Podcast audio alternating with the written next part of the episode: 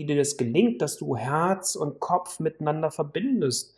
Weil es braucht auch die Entscheidung auf deiner Herzebene, weil sonst ist es eine Kopfgeburt. Wenn du es ausschließlich hier machst oder aus der Bauchgegend heraus, dann hast du das Gefühl, ich habe das Rationale weggelassen. Und das Zusammenspiel von beiden ist so wichtig und wertvoll.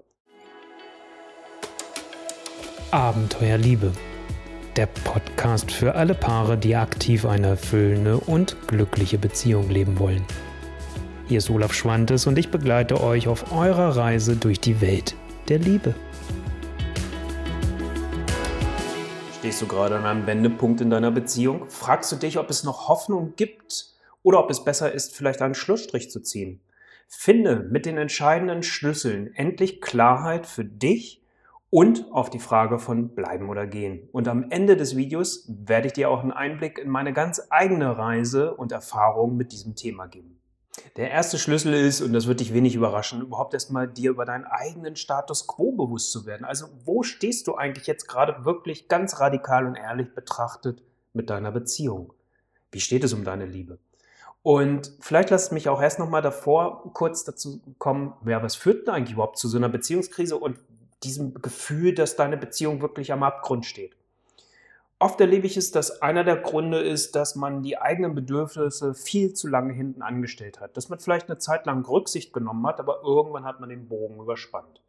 Beispiel bei mir selbst, ich hatte eine Partnerin mit einer psychischen Erkrankung, einer Depression und da habe ich lange meine eigenen Bedürfnisse hinten angestellt und dachte, okay, Hauptsache es geht ihr gut und äh, wenn es mir jetzt gerade mal nicht so gut geht, ist das in Ordnung. Das ist gut und ist auch wichtig in einer Liebesbeziehung für eine gewisse Zeit, dass man das vielleicht auch macht. Aber es darf natürlich kein Dauererleben sein, weil dann hat man das Gefühl, ich komme hier eigentlich nur dauerhaft zu kurz. Das andere ist, dass es vielleicht keine gemeinsame Weiterentwicklung gibt. Also eine Person tut etwas für die persönliche Weiterentwicklung, ähm, schaut, was kann ich für meine inneren Einstellungen tun, wie kann ich mehr das leben, was mir entspricht.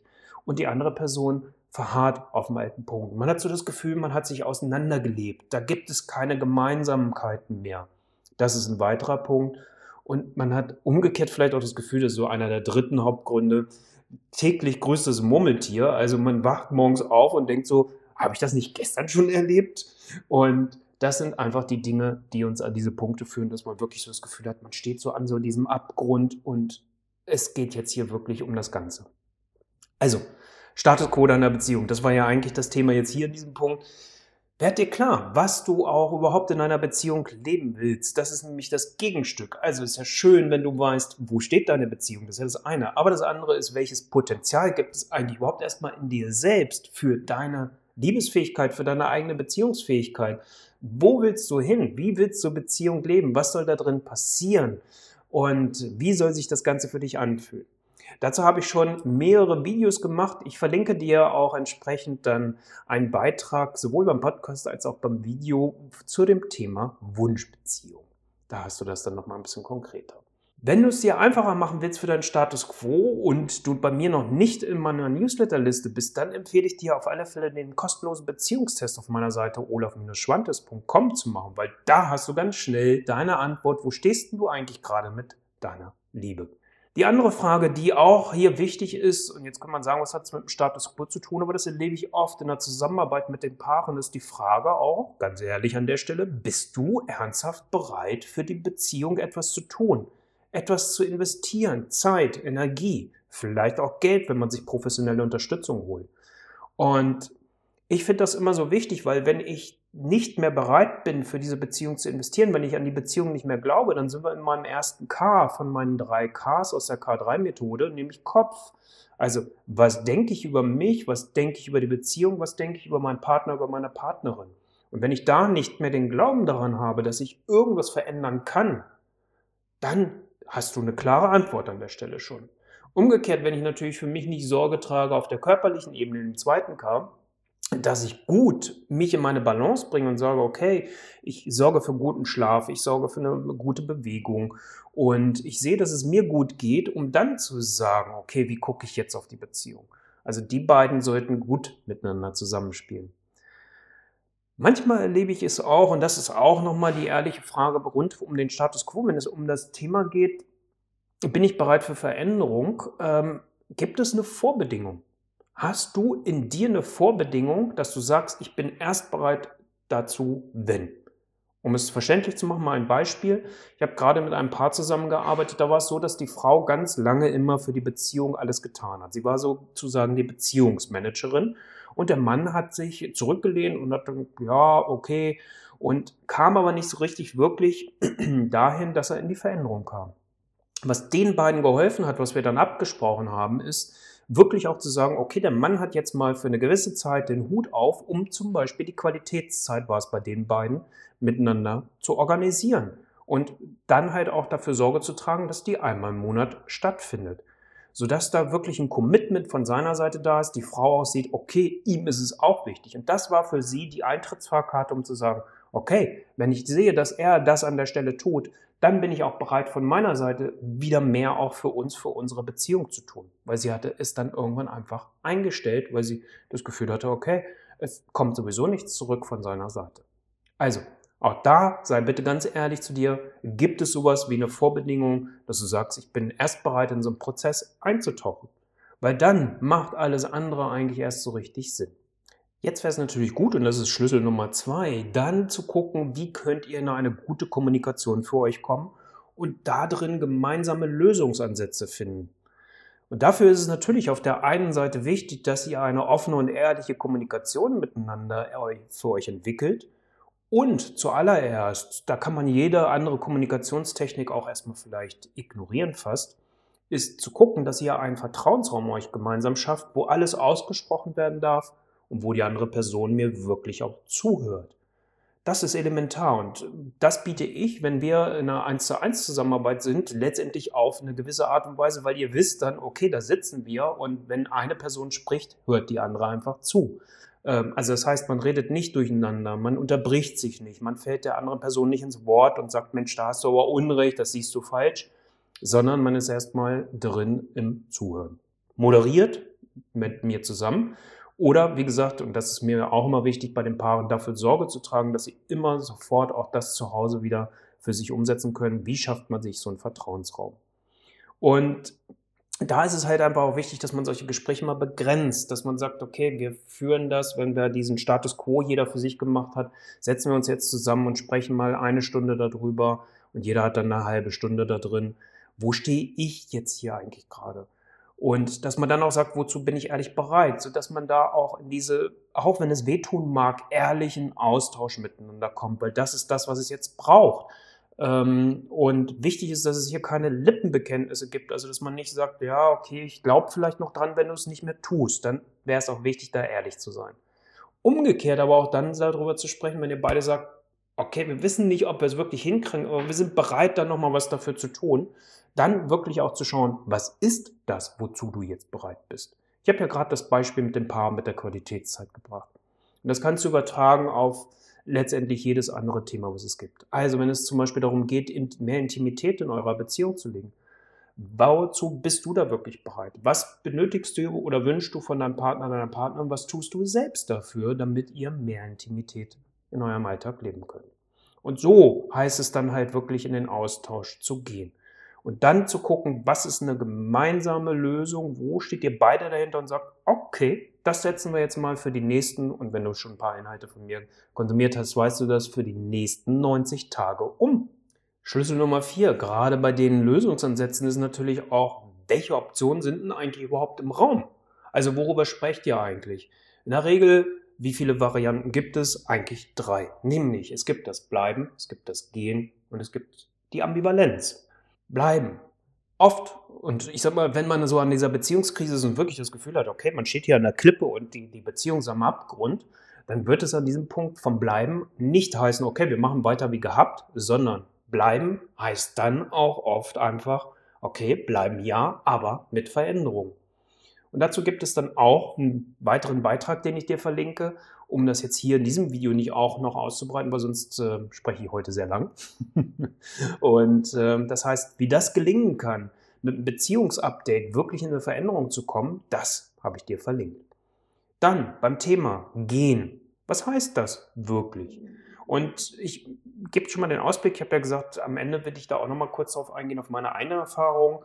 Ich habe mich mit dem Konzept des Conscious Uncoupling, der bewussten Trennung, auseinandergesetzt und werde dazu auch noch mal einen weiteren Inhalt produzieren. Das ist ein Konzept von Catherine Woodward Thomas und das beinhaltet nochmal fünf Schritte, die ich dir ganz kurz mal nennen möchte. Schritt eins innerhalb dieses Konzeptes ist, einen Umgang mit den eigenen negativen Emotionen zu finden. Weil erstmal ist vielleicht der Schock, wenn du verlassen worden bist. Also, dass man dann wirklich guckt. Dass man dann aber auch schaut, wenn Wut in mir hochkommt, wie kann ich das für mich regulieren, dass ich nicht aus dieser Wut heraus gegenüber meinem Ex-Partner, meiner Ex-Partnerin dann agiere.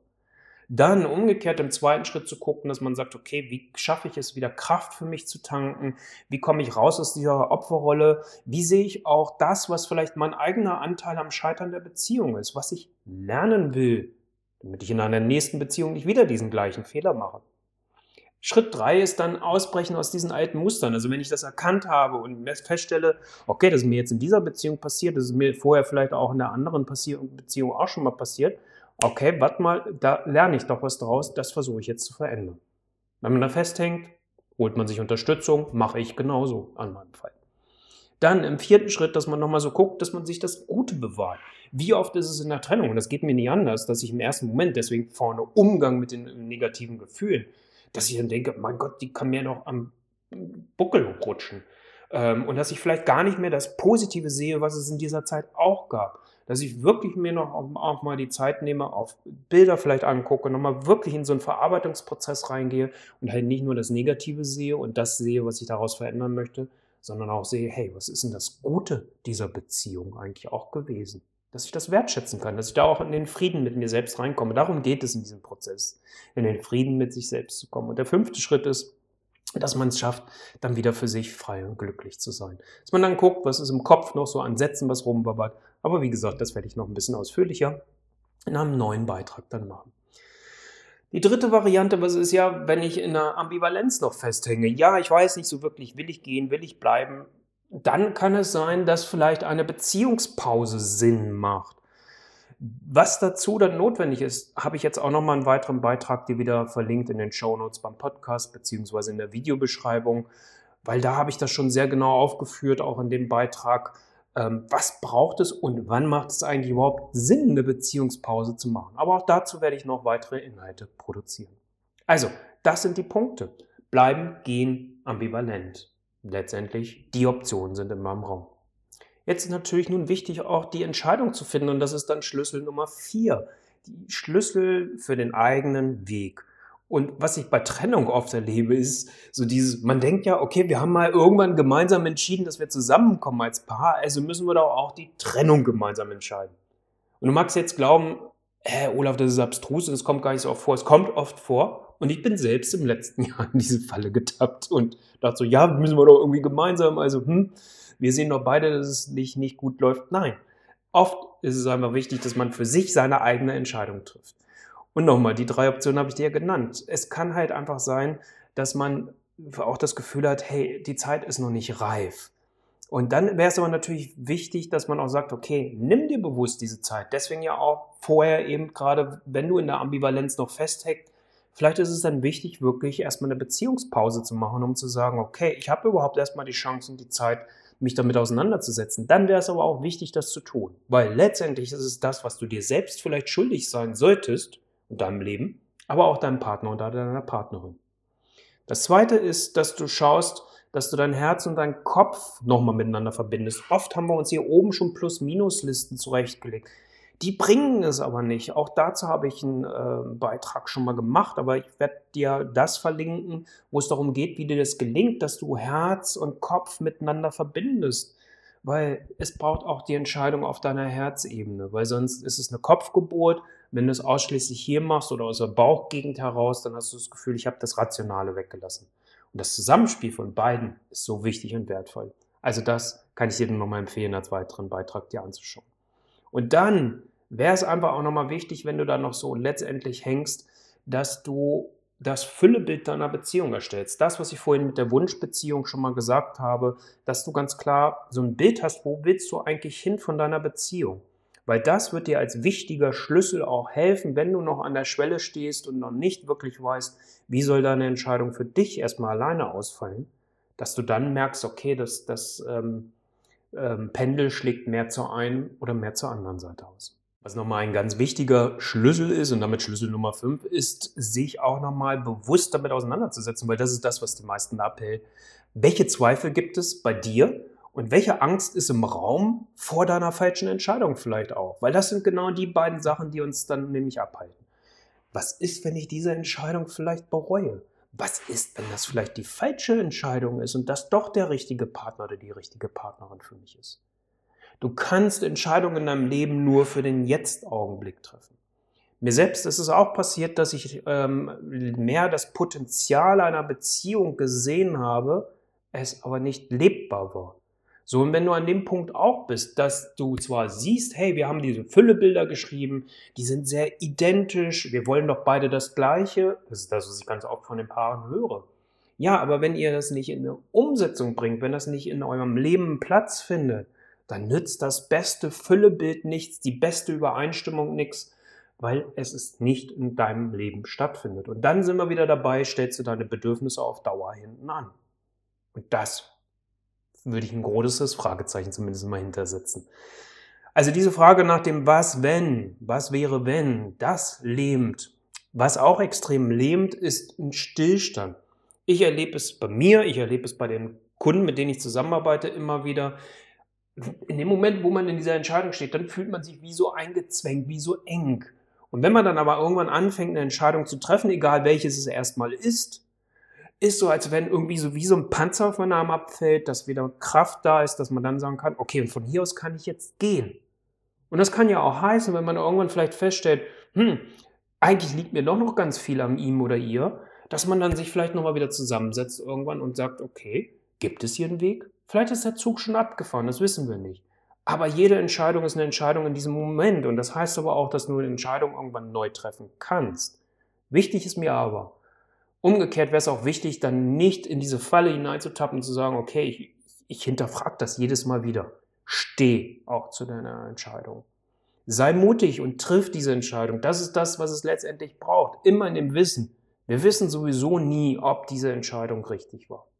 Du hast es ja schon gemerkt, ich habe es immer wieder mal mit einfließen lassen. Ich habe durchaus in diesem Thema auch persönliche, private Erfahrungen. Und da möchte ich gerne noch mal kurz dir das eine oder andere mit auf den Weg geben. Wie ist es mir selbst ergangen? Was hat mir geholfen? Ich habe eigentlich festgestellt, in jeder Beziehung, ich habe drei langjährige Beziehungen gehabt, in jeder dieser Beziehungen kam irgendwann früher oder später auch die Frage nach bleiben oder gehen. Und natürlich hing ich genauso in den Zweifeln drin und dachte so, oh Mann, ja, okay, vielleicht ist jetzt eine Phase, das heißt es durchzuhalten, ob es damals war, als wir ein Haus gekauft hatten und die ganzen Umbauarbeiten hatten wir uns als Paar da drin verloren haben, weil wir parallel Karriere gemacht haben. Sei es, weil ich eine Partnerin hatte, die eine Depression hatte und irgendwie wir nicht mehr den, die Verbindung miteinander hatten. Oder sei es, äh, dass ich in einer Fernbeziehung gelebt habe und wir immer wieder aneinander geknallt sind, weil wir uns schwer getan haben, uns sofort wieder auf die andere Person einlassen und öffnen zu können. All diese Punkte habe ich selbst erlebt, deswegen kann ich dich so gut nachvollziehen, wenn du da selbst stehst und den Zweifel hast, okay, ist, ist, ist, ist, muss ich das nicht durchhalten? Dass auf der anderen Seite du vielleicht auch Angst vor der falschen Entscheidung hast, habe ich auch ganz oft gehabt. Und ähm, dann aber auch zu gucken, wenn die Entscheidung wirklich da ist.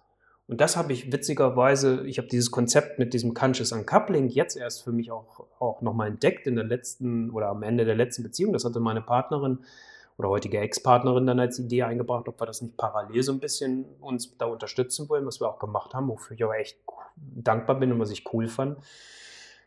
Ich habe diese Schritte aber letztendlich für mich auch so durchlaufen, weil vieles ist ja relativ ähm, auch uns bekannt. Nicht nur mir, weil ich in diesem Themenfeld bin, sondern die ja auch hat mit gesundem Menschenverstand auch aufzutun. Und so habe ich immer geguckt, wie kann ich meine Emotionen einerseits auch zulassen, die Trauer, die Wut, die Enttäuschung, alles das, was dazugehört, umgekehrt aber auch dann dafür Sorge zu tragen, dass ich mich in diesen Gefühlen nicht verliere. Ich weiß nicht, wie es für dich ist. Ich habe irgendwann auch einfach keine Lust mehr gehabt, darüber zu sprechen. Nicht die Geschichte ein 15. oder 20. Mal zu erzählen, weil ich war schon längst über den Punkt hinweg. Und auch zu gucken, nicht nur, was sind die Anteile meiner Ex-Partnerin gewesen, da sind wir ja ganz schnell, du, sondern halt auch zu gucken, okay, auch wenn es weh tut, was sind da meine Anteile drin? Was lerne ich da draus? Und wenn ich gemerkt habe, ich habe da wirklich blinde Punkte, wo ich so das Gefühl habe, ich verstehe es nicht, also da komme ich nicht drauf, dann habe ich mir auch externe Unterstützung geholt und mich begleiten lassen, weil ich keine Lust hatte, in die nächste Beziehung reinzugehen und den gleichen Krams wiederzumachen. Und so könnte man jetzt sagen, ja, okay, deine Beziehungen sind ja zu Ende gegangen, aber letztendlich habe ich so das Gefühl, dass trotzdem eine Weiterentwicklung da drin war. Jede Beziehung ist sowieso anders, jeder Mensch ist anders und jede Beziehung hat aber auch ein Weiterentwicklungspotenzial. Also dieses bewusst zu nehmen, weil das hat mir dann auch die Freiheit wieder gegeben zu sagen, okay, und jetzt bin ich an einem Punkt, wo ich wieder offen bin für eine neue Beziehung. Und das ist ein Prozess und wenn man den bewusster für sich durchläuft, Deswegen finde ich dieses Conscious Uncoupling als, als Modell nochmal gut und hilfreich. Wie gesagt, ich habe es unbewusst sowieso durchlaufen für mich. Und wenn du merkst, du hängst da und du kommst da nicht raus, du hängst vielleicht an dem Punkt noch der Vorwürfe fest oder findest nicht heraus, was kannst du eigentlich selbst daraus nochmal lernen, dann lass uns gerne im kostenlosen Erstgespräch miteinander gucken, wie und was kann ich für dich tun, wie kann ich dich begleiten da drin und auch unterstützen, dass du auch wirklich wieder frei bist und deine Beziehung letztendlich heilst. Schau auf olaf-schwantes.com, ob einer der nächsten Termine, die frei sind, für dich passen und lass uns einfach unverbindlich ins Gespräch kommen.